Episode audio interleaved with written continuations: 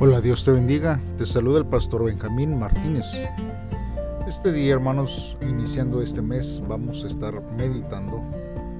Más bien, vamos a estar continuando meditando en el segundo libro de Samuel, hermanos. Y todo eh, eh, este mes, hermanos, vamos a ver y terminar este segundo libro. Hoy lo vamos a hacer en el capítulo 13 del versículo 1 al 14 y como título, hermanos, este devocional lleva una pasión desenfrenada y vergonzosa. Te invito a que pauses este audio y hagas una oración a Dios para que Él sea el que te guíe y hable a tu vida en este día. Si ya lo has hecho así, pues entonces te invito a que me acompañes a leer la palabra de Dios. La palabra de Dios dice así. Absalón, hijo de David, tenía una hermana muy bella que se llamaba Tamar. Amnón, otro hijo de David, estaba enamorado de ella. Amnón la quería mucho, pero como Tamar era virgen, él no creía que pudiera poseerla. La quería tanto que se enfermó de tanto pensar en ella. Un amigo de Amnón, llamado Jonadab, era muy astuto. Jonadab era hijo de Simá, un hermano de David. Jonadab le dijo a Amnón, ¿qué te pasa? Cada día estás peor. Anímate que eres hijo del rey. Amnón le dijo a Jonadab, estoy enamorado de Tamar, pero es hermana de mi medio hermano Absalón. Jonadab le dijo a Amnón, acuéstate y finge estar enfermo. Cuando tu papá venga a verte, Dile que solo comerás si Tamar viene a preparar la comida en tu presencia. Así que Amnón se acostó y fingió estar en enfermo. Cuando el rey David fue a, verlo, Amnón le dijo, deja que venga mi hermana Tamar para que me prepare dos tortas aquí mismo y me las sirva.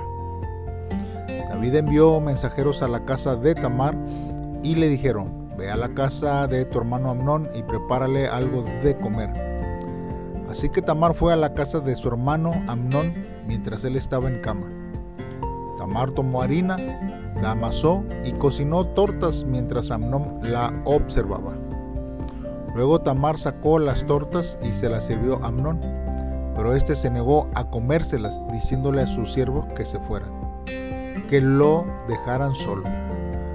Así que todos sus siervos salieron de la habitación. Entonces Amnón le dijo a Tamar, tráeme la comida a mi cuarto y tú misma dame de comer. Tamar, tomó las tortas que había preparado y fue al cuarto de su hermano.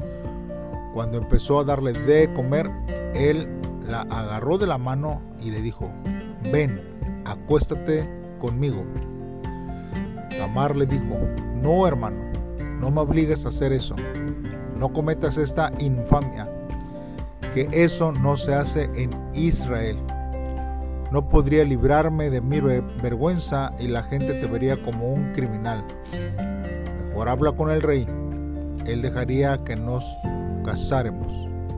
Pero Amnón no escuchó a Tamar y como era más fuerte la forzó a tener relaciones sexuales con él. Muy bien hermanos, vamos a estar meditando en la palabra de, de Dios a través de estos versos. Hermanos, necesitamos ver, hermanos, que la familia es la entidad que recibe tanto las bendiciones como las consecuencias directas de la vida de los padres y de los demás que la componen. Por ejemplo, Adán y Eva desobedecieron a Dios y sufrieron cada uno las consecuencias de su desobediencia. Pero inevitablemente, hermanos, su hogar fue afectado por esa desobediencia, hasta el grado, hermanos, que Caín llegó a matar a su hermano Abel. La obediencia de David a Dios se transformó en bendiciones grandes para él y, para sus hijos. Estos fueron beneficiarios de bendiciones inmerecidas y recibidas por el mero hecho de haber nacido de David. Junto con las bendiciones vinieron también las presenciones, hermanos, de una familia real.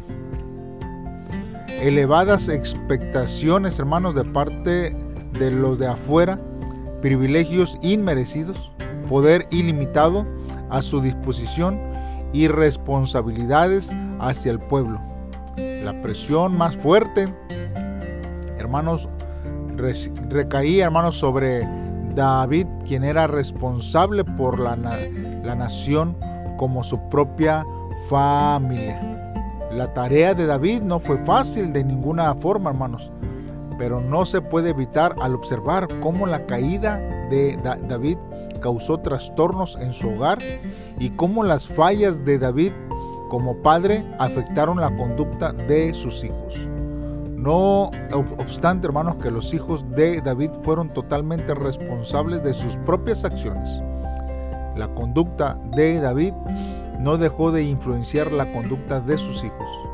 El hogar, hermanos, es recibidor tanto de las bendiciones como de las consecuencias de la conducta de los padres.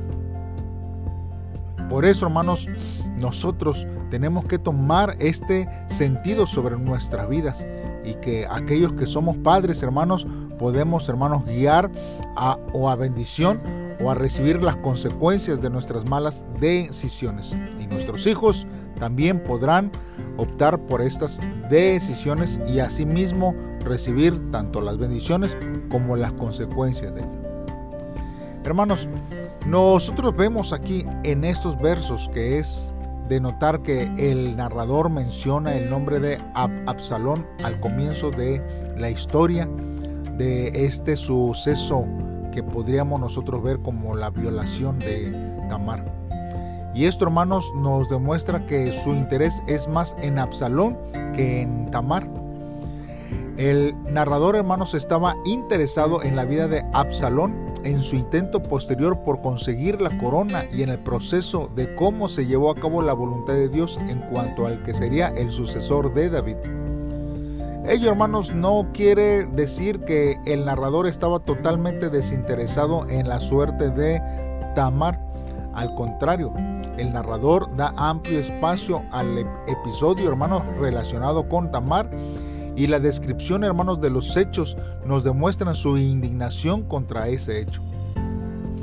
Este episodio, hermanos, es de importancia no solo porque se relaciona con la historia de la sucesión del trono de David, pero también porque describe el deterioro de la familia de David.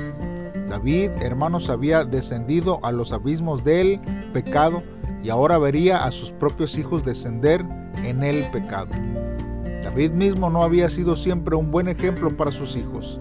Había cometido adulterio y había sido instrumento de la muerte de Urias. Sin embargo, en muchas ocasiones, David había demostrado virtudes como la valentía, la honestidad, la dependencia de Dios y el arrepentimiento.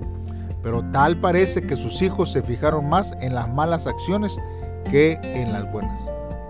Absalón, hermanos, tenía una hermana hermosa que se llamaba Tamar.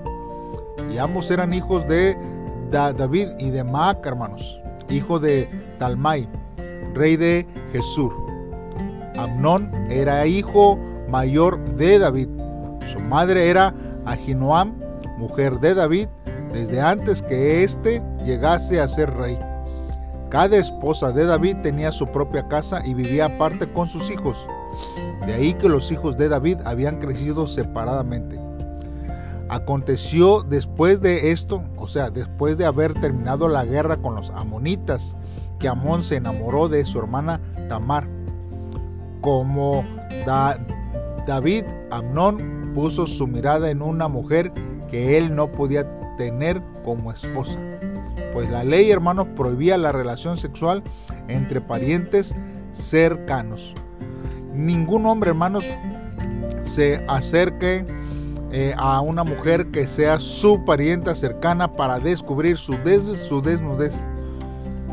También la Biblia dice, no descubrirás la desnudez de tu hermana, hija de tu padre o hijo, hija de tu madre, nacida en casa o nacida fuera de ella. también decía, si un hombre toma a su, hermana, hija de padre o hija de su madre, y él ve la desnudez de ella y ella ve la de él, es cosa abominable. Por tanto, serán excluidos a la vista de los hijos de su pueblo. Ha descubierto la desnudez de su hermana, él cargará con su culpa.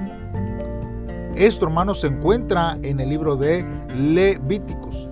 Y la ley, hermanos, no se menciona en la narración de la violación de Tamar. Y esto no indica que dicha ley no existía en ese tiempo. Hermanos, ah, porque hay muchos comentaristas que dicen que así, hermanos. Mas, sin embargo, ellos más bien indican que el pueblo no la acataba. Amnón mismo, hermanos, demuestra un desinterés por los valores morales y religiosos de Israel. Su preocupación mayor era que Tamar fuera difícil de seducir. Tan angustiado estaba Amnón, hermanos, que aún se enfermó de la preocupación. El mal consejo, hermanos, no tardó en llegar a Amnón. Su mismo primo, Jonadab, vino a prestarle ayuda. Jonadab, hermanos, era un hombre muy astuto para hacer siempre el mal y no el bien. Este, hermano, preparó un plan para que Amnón pudiera satisfacer sus deseos. Amnón, hermanos, fingiría estar enfermo y pediría a su padre que le mandara a Tamar para que le cocinara y le diera de comer. El plan de Jonadab no fue para que Amnón enamorara a Tamar, sino para que tuviese oportunidad de violarla. Esta era la única intención de Amnón. Amnón, hermanos, no tardó en, ejecutar el plan que le había dado Jonadab. Amnón nunca parece haber dudado, hermanos, de lo que había de hacer. En su corazón ya había concebido el pecado. Su mente había sido dominada totalmente por sus abominables deseos. Para poder conseguir su deseo, Amnón fingió estar enfermo y pidió a David que mandara a Tamar a cocinarle una comida. David creyó a Amnón y mandó a buscar a, Tamar, hermanos, a su casa. Como se mencionó anteriormente, las esposas de David tenían cada una su propia casa o habitación. Y Tamar fue a la casa de Amnón para hacer un bien y recibió un mal.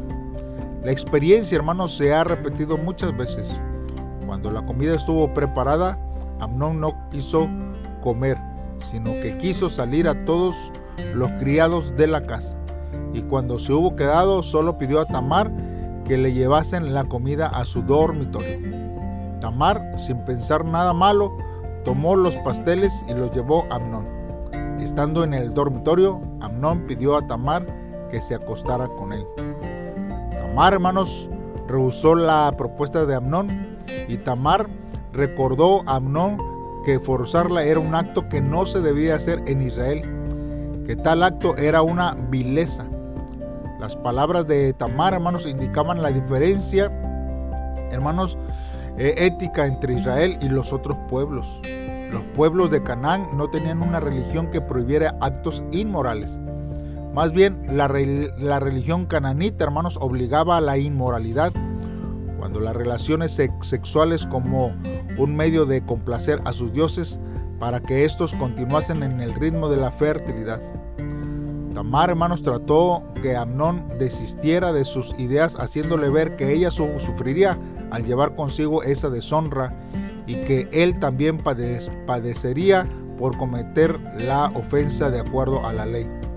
Los hermanos o los medios hermanos que, se que cometían incesto debían ser excluidos de delante de el pueblo, según lo relata Levítico 20, hermanos. Última arma para defenderse, Tamar se ofrece en matrimonio a Amnón, quizás esperando que Amnón desistiera de sus propósitos. Es posible también, hermanos, que Tamar estuviera haciendo una proposición seria a Amnón si fue así, entonces se puede decir que la ley no se aceptaba a cabalidad en el pueblo de Israel o dentro de la familia real. Amnón, hermanos, no escuchó ningún argumento de Tamar, sino que la forzó y la violó. Tanto se había ocupado en conseguir su deseo que después de haber violado a, Tamar, se llenó de odio contra ella. Y esto, hermanos, funge el hecho, hermanos, en que, hermanos, todas las condiciones que pueden surgir en medio de un pensamiento o aún, hermanos, de un, de un consejo o un mal consejo sobre eh, alguien, hermanos. Y esto, hermanos, eh, tiene que ver, hermanos, siempre lo que hay dentro de el corazón. ¿Cuál es, hermanos, muchas veces el pensamiento pecaminoso al que nosotros debemos de renunciar? que es aquello, hermanos, que está dándonos vuelta en la cabeza, que va en contra de la ley de Dios sobre nuestras vidas. Nosotros necesitamos, hermanos, eh, esos pensamientos, hermanos, peca, pecaminosos sobre nuestra vida. Nosotros debemos de reaccionar, hermanos, cuando hay una advertencia, cuando oímos alguna advertencia, porque eso, hermanos, nos puede librar, hermanos, de muchas consecuencias eh, fatales sobre nuestra vida. Así que siempre, hermanos, busquemos la voluntad de Dios, escuchemos, hermanos, las advertencias eh, que vienen hacia las acciones en nuestra vida. Hagamos una oración a Dios y pidámosle a Él que Él sea el que nos guíe en todo tiempo. Padre, en esta hora nos acercamos delante de ti, sabiendo, Señor, que tú eres el que conoce nuestros pensamientos, nuestros deseos, nuestro corazón. Dios, y hay veces, Señor, que en nuestra vida podemos encontrar necedad, Señor, porque hemos andado por caminos errados y pecaminosos, Dios. Oh Dios, eh, examíname, Señor, constantemente, Señor, y que a la luz de tu palabra, Señor, yo pueda tomar las decisiones sabias, oh Dios, para mi vida. Ayúdame, Señor, a tener discernimiento, a no caer ante las tentaciones del pecado Permíteme tener mayor sensibilidad ante las cosas pecaminosas para no caer en ninguna de ellas, Señor. Y líbrame, Señor, de todo aquello que pueda venir hacia mi vida trayendo, Señor, unas consecuencias que no eh, sean, Señor, eh, propias para mí, Dios. Gracias porque tú, Señor, fortaleces nuestra vida en todo tiempo. En el nombre de Cristo Jesús te lo pedimos, Dios. Amén. Bien, hermanos. Eh, les invitamos a que nos acompañen cada día en estos devocionales. Dios les bendiga y nos eh, vemos mañana en un devocional más. Saludos y bendiciones.